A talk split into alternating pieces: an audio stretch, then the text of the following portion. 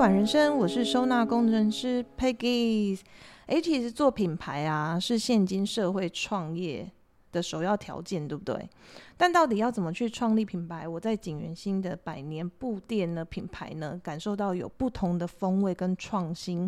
尤其是我呃上一次到中正路的景元新店内的时候，我就觉得哇，很不一样。第一，从外观就会觉得，嗯，你会让人。感觉到好奇，这是到底是怎样的一个店？为什么里面挂了很多好像很鲜艳的呃颜色，还有花色？那看起来好像跟台南是有关系的。那走进去之后呢，不只有很非常丰富的产品，对，也有很多的男人可贵的理念这样子。所以今天呢，为了想要。一探究竟，不只是探进去店里面，也想要探进去小老板的内心这样子。所以，我们今天特别邀请到台南知名百年老店的小老板子欣。Hello，大家好，我是景元新的小老板子欣。对我，其实我们的认识算是我的客户，然后介绍子欣给我认识，因为毕竟我们都有在录 Podcast。嗯嗯。因为现在南部算是 Podcast 的。大本营会吗？我那天有听说，好像还蛮多台南哦，还蛮多 podcaster 的，真的就可能比较，因为很特别是呃，我前一阵子把 H 录了另外一个 podcast 的节目这样子。那因为他自己的工作室不在市区，所以当时他就租了一个市区的有点像录音间，然后他们是专门 for podcast 录音间。然后那时候我们就是有跟那个 podcast 的录音间的那个主持人，呃，应该说负责录音间的人聊天。然后他就说，他们后来发现，其实台南的 podcast 比高雄多。我懂，因为有可能台南的文化很多，可以探讨的蛮多。因为我不是说高雄没文化，我本人是高雄人这样子。但是台毕竟台南在文化这一块的会琢磨比较多，对不对？会想要探究比较多。对，所以可能就因为这样子导致了，就是大家会很想要去呃把一些台南的文化。就是传达给大家这样子，嗯嗯嗯嗯那今天就是非常开心可以邀请到你来款款人生嘛。那我觉得百款人生，那你也一定有属于自己的故事。还有今天为什么你会？因为据我那个时候了解，我一开始以为你是二代传承，对对吧？嗯。那还是子欣可以大概大概聊一下这一块。我是四代，对，但是呢，其实蛮有趣是。呃，跟很多真正在传承像百年或是很长家族事业的的目前的营运者来说，我的身份其实很特别，因为呃，我其实是女方家的家人啊。因为其实传统在汉人世界，尤其像我们家这种日治时期就有的品牌，那通常怎么传就是儿子。对。那所以呃，我的身份很特别，是因为我是大女儿的外孙。所以我已经转了两个姓喽，我是大女儿的三女儿的儿子这样子。对对对。那为什么后来我有机会可以回来这边，某个程度实践我的创业梦？可能大家会觉得很 confused，说你不是怎么第四代，为什么又创业这样子？是因为其实呃，我们家最早是一九二三年的时候，那时候阿昼在台南的神农街，那等于从那边发迹吧，就开了一个染坊，开始卖布。那一直就是做做做做做，那可是我觉得大家也可以稍微回想，就是很多啊，可能你认识的那种妈妈们，或是很多阿妈哦，都会车衣服。而且他们为什么会车衣服，就是因为在以前还比较没有成衣，更不用讲什么网拍的时代。那如果你需要衣服啊、床单啊、被单啊，吼，那都会去布店买布回来做东西。所以其实那时候布他扮演的是一个民生必需品的角色。所以其实早期我们家的家族事业就是。可能我叫大古公啊、沙古公啊、细骨工，他们家在做的，所以顾名思义，有到细骨工就代表其实有四个儿子。嗯，对，那呃，可是因为你看到现在有几个人还会车东西就是对啊，就除非你自己很喜欢 DIY，或者是你本身是服装设计或是相关工作的人，你才有机会碰到布料这件事情。是，那所以其实这一个事业后来说实在就是越来越难做。那所以呃，后面其实是在二零一二年的时候就整个都收掉了。但我觉得其实蛮可惜的，那就呼应到一开始 Pex 讲的，就是呃，我自己其实专业是在设计还有品牌操作，我这大学研究所都念这个东西。那呃，我其实当时也没有想过什么啊，我要回来延续家族事业的事情。那我觉得也是有点因缘际会吧，就。呃看到家族事业的没落，然后又自己从事很多创新的工作，然后再加上一些像我那时候在一八年的时候去京都旅行，那因为他们本来日本就是大家知道就是一个很会把那种老东西弄得很厉害的的一个国家这样子，那我就想说，哎，那有没有机会，就算家族事业已经没有人要做了，再重新来一次这样子？所以后来其实我等于就是先去拜访一些亲戚，然后问问他们说，哎，如果今天我有想要这样子做，有没有机会做这件事？那大家觉得啊，好像可以试试看。所以后来我自己就慢慢开始筹备这个转，就是说转型或是重新开始的这一条路。那一直到二零二零年的时候，就开了现在景元星转型后的店面这样子。它的历史大概是这个样子，这样。所以你有碰到疫情吗？有啊，我那时候我大概是一八年有这个念头，嗯，然后到一九年，其实那一年我都在筹备，可是再加上因为。呃，我的前一份工作其实我以前是开设计公司的，嗯，所以是你自己开的。对，我们一开始是两个合伙人到三个合伙人，对，然后到最后我其实要离开回台南的时候，整间公司加起来大概有十个人，所以其实以中小企业来说，已经算是一个设计公司的中小企业这样子。对，那那个时候因为等于其实你是共同创办人之一，你要离开公司不是哦，我要辞职，我下礼拜要走这种事情这样。那其实。呃，一九年的时候，一来是我在慢慢的交接我的工作，那二来其实我就开始慢慢的思考我要怎么去营运这件事情。嗯，所以呃，其实我就自己利呃利用有空的时间创作印花啦，或是去思考到底整个品牌的轴线要怎么走这样。那我是到二零二零年的，我还记得我是一月初的时候回到台南的，就那时候整个搬回来这样子。嗯，那我反正我是一个个性很急的人，我那时候想说好那。我们就来设一个开幕的期限。我那时候一月初搬回来，我设二月底要开幕。呃，那当时其实整个我们现在的店面已经基本整理完了，就是呃重新也粉刷完了那些，因为是一个六十几年的老房子，就该弄的水电也都弄完了。嗯。可是就还没有家具跟商品这样，所以就逼自己在一个月内把所有事情都做完。可是。就是刚才讲的二零二零年，其实大家应该有印象，那一年就是疫情一开始的时候，对，所以其实我刚开幕，当然开幕的时候会有一些朋友来逛啊，什么东西啊，大家可能就人情或是真的喜欢就会来消费，可是。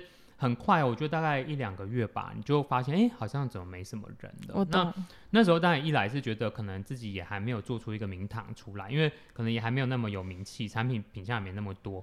那二来或许真的是跟疫情有关系。那特别，因为我们后来算以前是做布装嘛，那现在变得比较像是文创品牌，就是做印花创作，有卖布，但是更多可能带包文具、生活用品，就是我自己的创作的一些印花图案。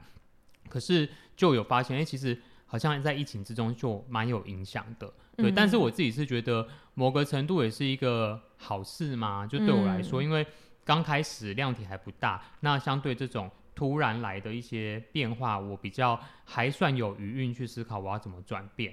因为我觉得有时候如果真的太大的公司，像那时候不是很多饭店业超级惨，对，然后大家就在想办法，啊那可能就要裁员或是卖便当之类的。嗯，我觉得对于这种呃已经中大量体的的一些企业来说，他们在做疫情的转换其实相对很困难。可是我那时候会更大对啊，冲击其实很大。所以我那时候我觉得，哎，其实反正就我一人保整家保这样子啊，因为我本来就还有一些教学工作或是接设计案，所以其实那两年就这样度过了。其实就变成是你可能可以更。用心的去琢磨，在呃，例如说花色要怎么设计，或者是什么需要调整的，或者是整个经营的思路可以更完整。嗯嗯嗯。有时候可能因为时辰的关系，你可能要逼着自己上架，好像哎二十分就要上，五十分就要上。嗯。但是就因为疫情的关系，可以让你慢慢慢慢朝八十分、九十分前进这样子。对，因为其实我现在回想，因为。应该大家有感觉，就是从大概去年底吧，二二年底，就是疫情稍微缓了一点，大家就五五 G、六 G、三 G、四 G 都打完了，所以呃比较有回到正常的生活了这样子。那可是我后来回想，觉得其实疫情某个程度给我蛮多帮助的，因为那时候虽然在零售上面它相对比较难推广，可是反倒因为呃很多本来中大型的文创品牌商，因为疫情受到很多影响，那就呃，结束很多原本他们要做的行销计划，对，就是例如说，哎，他本来要去百货进柜，他本来要做什么样的行销活动，他们就都不做。那我觉得我的好处是因为，呃，毕竟百年布庄转型这件事情还算是大家喜欢的题目。那产品本身也有它一定的特色跟质感，这样。所以我自己觉得，你看，像我们那时候二零年的时候转型开幕，然后我不到一年，就是在二二年，哎，在当年的年底的时候吧，呃，我就进了全台湾所有成品 expo 的主橱窗。就是那时候我一口气应该差不多十三间吧。就是大家如果去逛那个成品的那个 expo，就他们有个比较卖文创的那个对，对，就是那一次的农历新年，全部全省都是金源县的东西。那我自己的感受是很多乌鱼子，对对对，很多乌鱼子，对对对 对，就是我自己的感觉是，其实那时候呃，整个在文创界或者是在台湾的很多嗯品牌界，他们需要代代替的短打。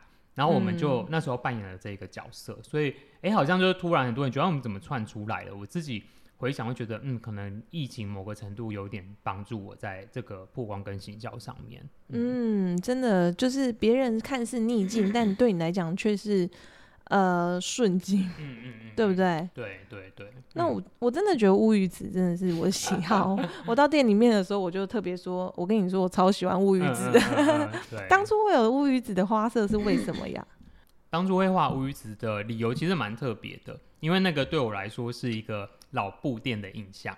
嗯，对，很特别，对不对？为什么？哎，老布店为什么不是花布，是画乌鱼子这样？因为呃，其实像我们现在中正路的门市，嗯嗯，算是景元新的三代店了。因为我们最早是在神农街嘛，刚才有提到。那其实我们的二代店大概在五零年代左右的时候，那时候同时有神农街还有民权路上面的店面。所以如果是老台南人会知道，其实民权路以前是很多布店的，对对，它其实是中大盘。像我们现在知道的短菜旗，其实是呃零售的布业这样子。哦，对，然后。为什么会说它是我对布店的记忆？是因为我们家老布庄的隔壁就是卖乌鱼子的店，所以如果大家有印象，在全美戏院的斜对面有一间叫明星乌鱼子的店家，有对有。然后如果大家有去过的话，其实它的因为它的店也不大，然后在它的天花板会挂很多乌鱼子的那个，应该是装饰啊，那个不是在卖的。对，所以以前我只要跟外婆回娘家，就都会看到这个风景。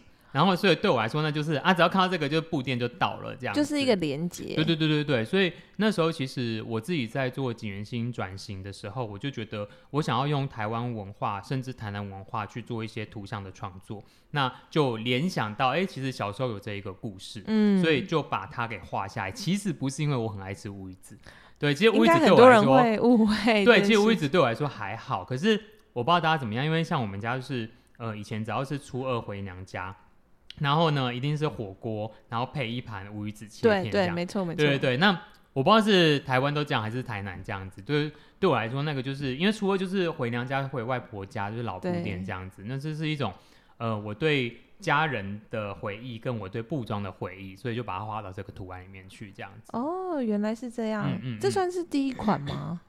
呃，它是第一个系列。第一个系列的，一开店的时候就有这一个图案，因为对对我那时候刚开店的时候就画了四个图案，它就是其中一个这样子。因为那个时候在我我第一次看到乌鱼子的这个布布花色是在 Hola 啊，对对对对对，那时候有一个抱枕很明显放在门口，应该是去年底的时候吧？对对对对对，年底的时候我们跟 Hola 有一个合作，然后那时候。因为他们主打的就是 CNY，就是中国新年，就是华华人新年这样，所以呃，当时他们就有选用这个图案去做一些周边产品，因为蛮符合。对对对，因为那时候也快过年了嘛。对啊，因为乌鱼子的产季原则上就是过年前后，对，冬天，所以它跟对它跟那个饮食文化是连在一起的。对，没错，而且很少有这样的一个特色，算产品嘛？对，摆放在。就是橱窗这样的，我觉得很特别，尤其是你你看到的时候是，嗯，会觉得它就是一种味道，嗯，不是乌鱼子的味道，就是一种文化的味道这样子。因为其实我后来就觉得说，嗯，以印花品牌来说好了，可能很多我自己观察啦，大部分应该超过三分之二都是女性的创作者。是是是，对，因为女性创作者可能天生从以前的服装，因为男生的服装相对印花很少，嗯。对，那他们可能从小接触，或是本来女女生，我个人觉得就很擅长画一些花卉柔美的东西，没错。所，以他们在一些图像的操作上，我个人觉得已经非常厉害了。那嗯。那时候我自己想要就是用印花呃说台湾文化的时候，或是去复兴这个家族事业的时候，我就觉得我不觉得我可以画的比他们好，在花的这件事情上。OK，那再加上我觉得不管是台南或是呃百年布庄这件事情，它本身都是非常有文化的。嗯，所以我希望我的图像上面的文化感是更重的，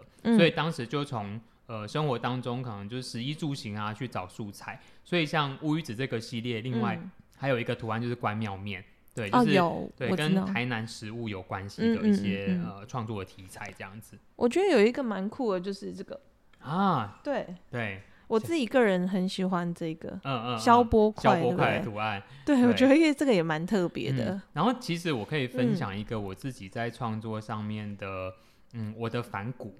嗯啊，因为嗯其实很多人会定义就是景元星是一个文创品牌，包含我自己也会介绍它，就啊，因为比较好理解，然后我们就是做文创的这样。可是其实我觉得台湾我自己观察，因为我是念呃创意产业设计研究所，我是成大的，所以我等于是呃也算是研究所的时候有碰到一点这个领域这样。但我发现有时候台湾在谈论文创的时候，会把文化无限上纲。哦嗯，就是他会觉得，哎、好像这件事情它必须只在当地发生，才能被称为当地的文化。嗯，那我会觉好像得说是这样，没错。确实，当地发生的事情是属于当地的文化，没错。可是你不可以把国际化这件事情，或是全球共同发生的事情撇除于当地的生活。嗯，所以其实我自己在印花创作的题材，然后当然有像这种关庙面都是是超当地的东西，可是有时候我会去画我生活周遭的东西，因为我觉得那个是台湾人共同经历的，哪没错怕没错。它是一个国国外来的东西，或是它是一个什么样的物件这样。所以那时候我在画呃跟台湾海洋有关的时候，因为嗯就小时候就因为像我自己住南区，我、我们嗯家其实就蛮靠近那个黄金海岸那一边的，就是在哦新兴国仔，我住新兴国仔。是对，那小时候就很常去海边，啊海边就都是消波块嘛，所以那时候我自己在画呃海洋系列的时候，我就把这个题目给抓进来。其实反倒不是因为什么中部的什么，就是、就是消波块的这种故事这样。那后来其实当然我心里面有曾经想过说，一定会有人挑战说，啊消波块又不是台湾人发明的。啊，它不是只有台湾才有，因为其他真正的故事是在二次世界大战的时候，呃，法国人就是法军，他为了要阻挡纳粹的坦克前进，那时候他们在北非打仗，然后做了大型的三角形水泥装置去阻挡战车的前进。嗯然后后来等到战争打完之后，他们就想说啊，不然就把它丢到海边去，啊，结果就哎、默默发现有消波的效果，后来法国人就取得专利，全世界海边都变消波块。所以它是从法国来，呃，它是法国人发明的，那时候为了战争，所以它其实是战地产物，它是战争设施，哦它不是呃海边海堤设施。哎、你没说，我还以为真的是台湾的东西耶。对，所以那时候我就觉得，哎、其实这个物件、这个文化蛮有趣的。可是你要说它是台湾人发明吗？也不是，它只有嗯台湾有吗？这也不是。可是嗯，那个就是我们每次去海边你会看到的物件。没错。那如果今天当我把这个物件的冷知识或者是它的历史挖出来的时候，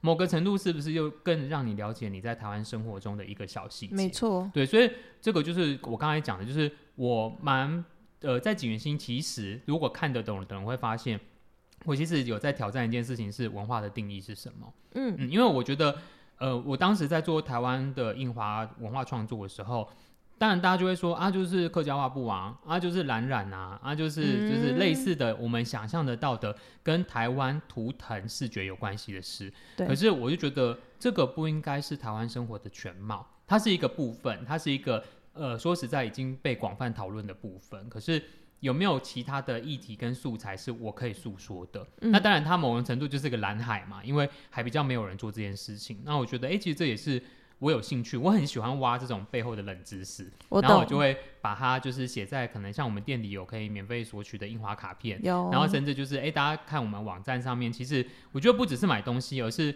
每一个产品下面就会去介绍说，哎，这个图案它代表的台湾文化内容是什么。对我觉得它相对那个深度会比较深。那也是我后来长期观察，因为会做漂亮东西的设计师跟品牌商太多了，嗯，可是呃，有这么深入的去讲述每一个图案背后的理念，而且那个理念不只是创作者的本位，而是它是关乎土地的理念，相对其实还是比较没有那么多，所以我就决定，哎、那用这个方式去去转型景元星这个品牌，好像还不错。然后嗯。果然就是这两三年的过程就验证了，哎、确实是因为很有趣，是我们有一个 slogan，对，嗯，叫做用印花说台湾故事。那那当然就是我们就会把它印在一些包装贴纸上啊之类之类的。对，可是我偶尔三不五时就会发现，很常客人 tag 我们的时候，因为他们就会在那个 IG 线动 tag tag 嘛，或是，有一些媒体写的时候，甚至有一些呃，就是可能写开发信要跟我们合作的一些单位，他就会把这段话写进去。对，所以我就发现，哎、其实哦这个方法是呃，他有真的我们有执行的出来，就你们有把它注入每一个人的内心对对对对，对，所以就是我嗯觉得，哎、其实它是被内化的，不是一个空泛的话语这样子。对嗯嗯嗯，就确实大家可能从品牌花色跟整体，呃，店内想要营造给大家的感觉，是可以非常确切的明白这一句话的意思的，对不对？嗯嗯嗯那请问一下哦，像在印这个花布的时候，会遇到什么困难吗？印花布的嗯时候哦，其实呃讲这个有点专业，就对，有点。专业。其实印布大概有几种的做法啦，嗯哈、那呃一般来说有大家可能比较常听到的是捐印，对对对例如说像，哎有很多 T 恤就是上面会有图案，很多是用捐印的。那其实捐印不是不能印大版，应该是说我因为我们的图案都是连续图，而且是满版对的图案这样。嗯但是捐印印大版相对来说它的成本其实是比较高的。是，然后跟它印起来，它的颜色的显色比较难以掌握。那还有就是像现在，因为技术比较发达，就是去做数位印的部分。嗯嗯嗯，所以其实那个时候我自己在工法的选择上，我也想了蛮久的，因为呃市面上有一些印花品牌是用卷印的，嗯那有一些是用数位印的。可是我后来来考量到我自己，因为我是等于后来做平面设计的工作很多，那我希望图像上面可以更丰富，甚至它可以有照片式的拼贴之类的效果。嗯所以我之后选择的其实是比较数位印的方法。嗯所以像我们有一些图案，包含我们很受欢迎的石木鱼啊，或是呃台南的水果啊之类的，其实它都是彩呃彩色的照片下去去做拼贴的，哦所以它其实在数位印上面的表现，相对来说它的稳定度会比较高一点点。对对，所以我觉得就呃还好，是我虽然是做平面比较多，可是我之前的工作也有碰到一点点服装跟织品，对所以我还算理解这件事情我懂。对，因为就像我刚才提的，我不是在布店长大的对小孩，对对对，所以原则上我可能对布料比较没有那么熟悉，可是可能因为自己从大学有兴趣开始触碰，然后之后做一些相关的工作，其实我还算懂一点东西。所以你是从大学就念相关科系吗？啊、我其实很妙哦，我其实大学是念师大的。所以如果我没有意外出来是要当老老师对，那那时候其实因为以我的时候去念书，师大已经开始转型了，嗯，所以我还印象很深刻是那时候很多老师就会说，哎、那个你们不一定要修教育学程，嗯。你们也可以进入业界，就是看你们嗯自己的选择。那尤其我又是主修室内设计的，哦，所以你是主修对，是我主修室内计，设计，所以对我们来说，进入业界相对来说好像相对它没有那么学理，它其实是一个很务实的工作，对。所以我很快就决定我不修教育学程，然后我去往业界的方式去走。对，可是因为在师大的课程编制里面，就是等于你不修教育学程，你会空很多时间出来，所以那时候我就在学校里面自己找有兴趣的课去旁听，或是去有点选修的概念这样。那刚好有修到一个系列的课程，其实是当时有我们叫人法系，就是家政系的老师，有一个杨翠竹老师，他们有开一系列的那个服装课程这样子。那我就把那个系列应该差不多都修完了，所以其实我对织品、对服装都有一点点的涉略，所以到衔接到现在的工作，我觉得也还蛮有趣的。就是虽然我不是服装系毕业，可是就算还懂一点皮毛的东西这样子。嗯，其实我听起来子欣的那个人格特质，有一种是，其实你是很 很喜欢去了解自己的好奇，嗯嗯，跟针嗯对自己的好奇、对。去探索，对，去继续去研究。嗯嗯嗯，对，所以其实看起来你好像涉猎很多事情，那你也不知道说未来这些事情对你来讲有什么帮助。嗯对，我觉得这个例子很特别，也要分享给很多的年轻学子。嗯，你懂吗嗯？懂因为其实现在孩子，他变得是有点不知道自己要做什么，嗯嗯你懂吗？嗯他只知道说，哦我今天要打电动对，我可能要玩手机嗯之类的，嗯，所以他们对于未来的路会越来越渺茫。对，对，但是我觉得你做了一个很好的嗯、呃示范嘛，嗯嗯嗯，就是你你变成是你就是有点像是你追寻你自己的心。嗯嗯嗯嗯，嗯，对我今天喜欢好，就算电电竞好了，我也可以去修相关学程。是啊，是啊尽管今天我可能最后不是走电竞，嗯嗯，但是嗯我知道一点，不要说皮毛，甚至你可能有深入的嗯研究。对，变成是我觉得你对于任何的好奇都是勇于 say yes 的。对，对我觉得嗯这个蛮重要的。因为我我有一个很特别的人人格特质，对是我觉得事情没有那么难。是，嗯，那当然不是每我们不是天才，所以不是说啊没事情没那么难，然后微积分考卷来就考一百分这样。对，就是有时候我自己啦，我对某件事会有兴趣，例如说像我自己 podcast 频道也是啊。对那那时候也是觉得，哎、好像这件事蛮有趣，可是我又不是广电系的，我完全不懂所有的设对备、所有的软体我都不懂。那我觉得我们已经相对幸运，是生活在一个资讯很好收集的没错时代没错你，上网去爬爬文，YouTube 看一看，然后甚至 maybe 你身边就刚好有在做 podcast 的朋友，那你就问一问，打听一下，自己摸摸看。我觉得没有那么难吧，对我来说。嗯所以我我的这个人格特质其实从小时候就有。真的吗？然后我一直到呃，就是现在，我觉得你可以看得很清楚你的人格特质。所以，像我其实曾经有一个我比较少聊的历史是，呃，我在那时候，我刚刚不是讲我大学有去呃选修服装设计的课程，然后等到我那时候念念研究所的时候，坦白说我很讨厌写论文，因为我是一个非常不擅长 paperwork 的人，我懂，。我懂。那所以当时有任何奇怪的事情，只要我有兴趣，我都想去做一，就是一，因为他可以逃避写论文这件事情这样。然后呢，某一天我就收到一个那个呃一封 email。那封 email 就是说，哎，那个我们最近要办一个服装设计的比赛，那就是有没有兴趣参加？那如果有兴趣，就请填以下的表格，会是一个就是类似一个实境秀的活动这样。然后我就想说，哎，是什么？就蛮有趣的。然后我就看一看那个，但是他也没有写主办单位是谁什么什么的啊。然后但是因为他的表格并不难填，所以我就把它填一填就寄出去了。然后寄出去之后呢，我过了没多久就收到一封 email，就说：“哎，恭喜你进入复赛了，呃，就是就进入那个初选啦，好，进入初选。嗯嗯嗯那我们会有一个就是呃口，就是等于是 interview 的一个时间，那就是几月几号几点，然后在台式的会议室。”就是台湾电视公司，就台视的会议室，真的哦对。然后我在想说，呵所以我那时候就默默的，就是带着要去 interview 的东西去了。然后最后就是很特别，我还连复赛的实作都过了。所以我其实之前如果很久以前的事情了啦，就是我研究所其实有花大概半年多的时间都在台北参加一个叫《超级设计师》的节目录影。哦，真的哦。对然后它其实是一个台湾当时应该算第一个服装设计的实境秀。嗯，对，然后当时就是也算是在业界大家有一点讨论度的活动，所以我要讲回来是说，呃，对我来说，我就觉得那没有那么难，你就去试试看。那当然，对你最后没有被选上，或是你最后没有成功，对呃，可能是你实力不够，也可能是你运气不好，你也不用那么自责，因为很多事情你就是去试试看，因为你不去试，一定不会有结果。那你去试的，当然结果好或坏不一定，可是你一定在其中会有所学习或是反省的过程。那我觉得这个是，我觉得不管针对任何年龄层吧，我们都要勇于去尝试自己喜欢或是有兴趣的事情，不然你会。就是变成好像你都不去试，然后又一直抱怨。我觉得那那你最值得抱怨的应该是你自己吧，对不对？哎，这嗯，这这确实，因为我觉嗯得为什么会想要讨论这个话题呢？虽然说从布店 到现在，我我觉得这是很重要的，因为这可能是呃一个一个人他可以之所以可以有办法创业，是因为他过去累积的，嗯嗯嗯，而且他的好奇心，还有他勇于尝试跟不怕失败那个精神。嗯嗯嗯。对，那这个是可以分享给年轻人。对，甚至是像你说的，不管几岁，今天五十岁的人听到嗯我们的 podcast，、但是嗯却因为这样子，他五十岁想创业对。了。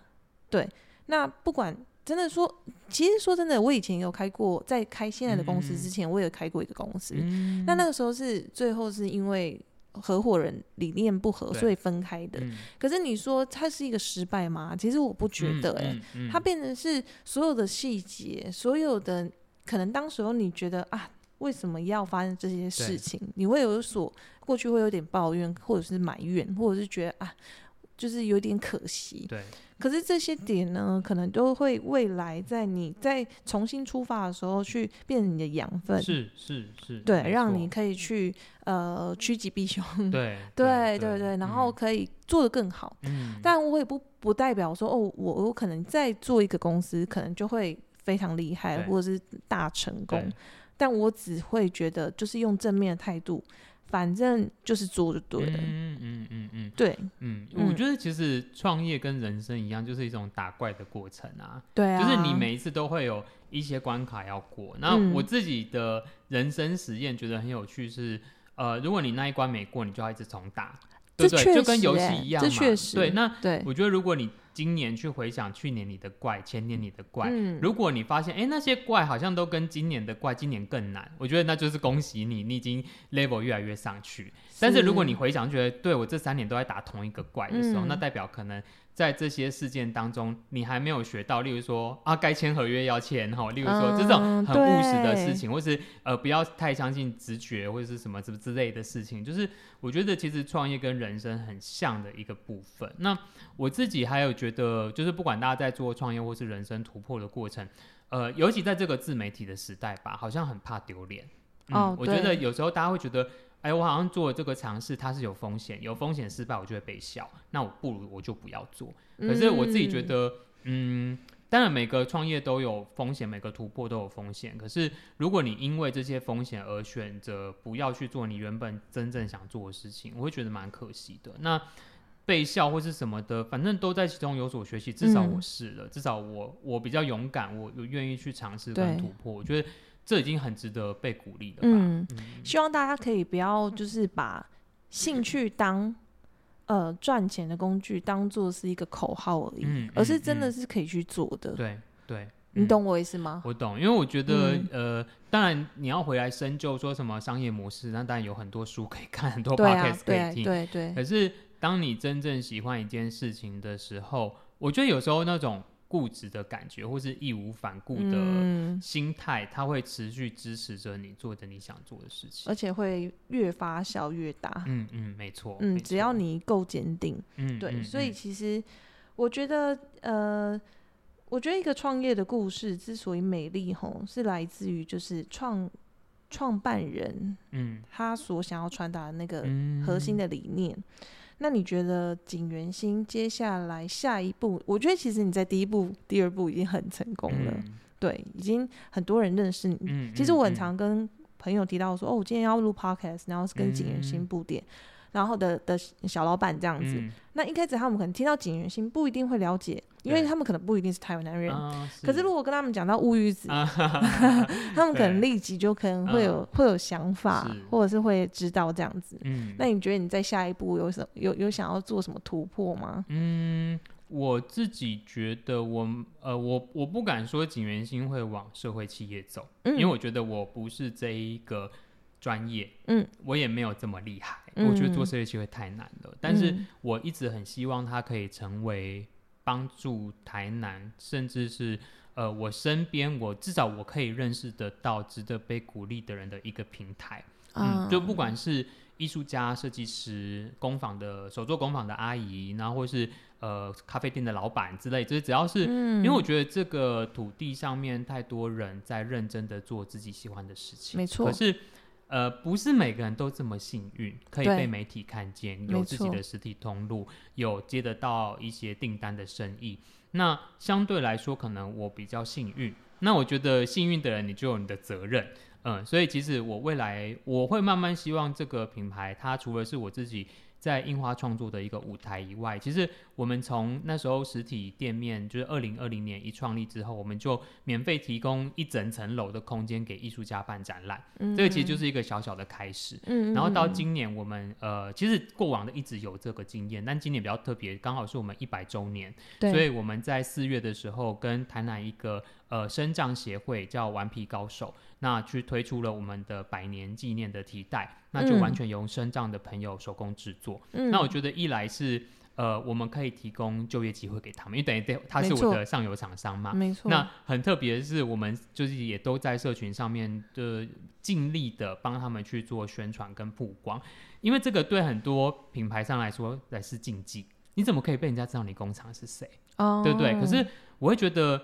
那本来就是一个更好的时代、啊，没错没错对没错。嗯，然后甚至有时候可能呃有一些媒体他们想要来采访我们，然后就会我就会趁机塞一些讯息给他们，就说，嗯哎、那你们想不想要有一些 extra，例如说我带你们去台南走走，或是我可以有一些小专栏是，如果你真的来景元新这些店，你一定也要去，那我就可以连带着把可能周遭一些我认识的、我觉得不错、值得推广的店家给介绍出去。嗯，所以呃，这个其实是我未来想要执行的方向。那还有另外一个部分就是，其实我蛮想要往国际走的。嗯那呃，我必须说我不是一个商人，嗯所以我对于什么进出口贸易什么，其实我蛮陌生，我也没有那么有兴趣。可是嗯我一直觉得，对一个设计师来说，我们可以在国外办自己的创作展是很棒的事情。啊，所以我其实希望这几年可以多往国外走，那卖不卖就再说。可是嗯我们可以让国际知道，诶，其实台湾这一个呃某个程度，其实它对外国人来说是很模糊的岛屿嗯哦，他们并不是很熟悉它。是那每一个樱花里面的文化是什么？嗯那台湾其实是文创力很强的国家哦。是那到底这个岛屿上的人都在做些什么事嗯情？嗯嗯这个是呃我自己蛮想要做在未来这几年的事情的。嗯嗯嗯嗯因为你觉得你很幸运，所以你想要把这个幸运分享给嗯，呃可能还在努力的人。对啊，对对，啊，我觉得这蛮重要的。嗯，因为其实像那时候会做 podcast 频道，后来其实也都是往这个方向走。嗯，对，因为等于嗯有一个自媒体的平台嘛，所以就会刚好认识一些新朋友，或是嗯哎、诶就觉得哎、大家有兴趣来上面聊聊你的创业历程，聊聊你在做的事情。那嗯或许有一些听众就会因此导流到不同的服务或是产品店家上面去。我觉得那都是就是一个更好的概念吧。我觉得这圈子已经够小了，如果大家都还固步还在那边自封，就是嗯计较来对计较啊去，然后防来防去，真的不舒服。对对，我是觉得比较不是我做事的方式。嗯，对，嗯所以就蛮希望可以透过各个管道，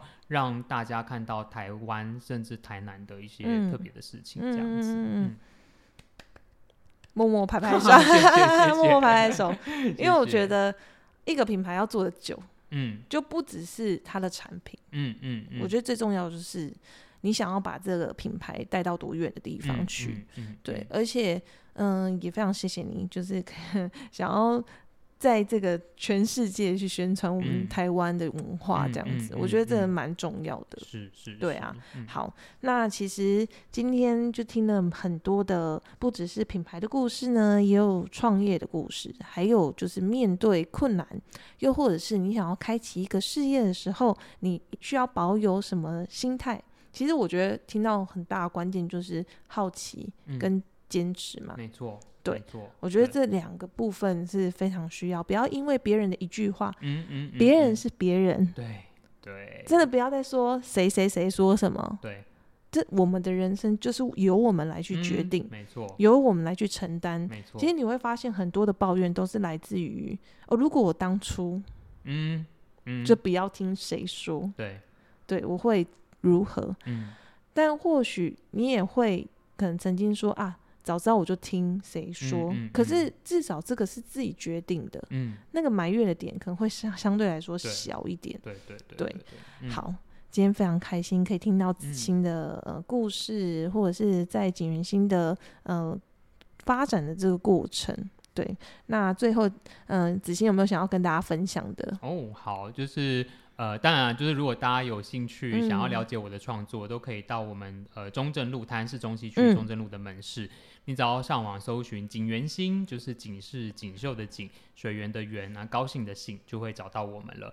那另外有一个就是刚才我们有聊到 podcast 的事情是。对呃，因为我自己的 podcast 频道叫做小男生，对因对为它其实是小老板的台南生活，所以男是台南的哦是南，缩写，对，它是缩写这样。那呃，其实我把它当做一个线上课程的平台在做，哦，我有一点这个概念，所以、嗯。呃，像有一些对创业有兴趣的朋友，或是对地方生活有兴趣的朋友，其实它上面有不同的分类。因为我后来就是有把每一集的那个分类分出来。所以它其实甚至有一个专栏，就是有一个系列叫做文创小学堂，是，就里面包含在讲了专利的，讲了嗯。产品定价、选通路的，然后之类之类行销的事情，但是也有一些是介绍台南吃喝玩乐的内容，这样子，甚至很有很多创业的故事。你完全就是把自己的经历，然后回馈给听众，哎，嗯，因为其实有一集超妙，有一集的那个文创小学堂的标题叫做“为何文创这么贵”，对，然后就是呃，文创品牌不会告诉你的定价策略，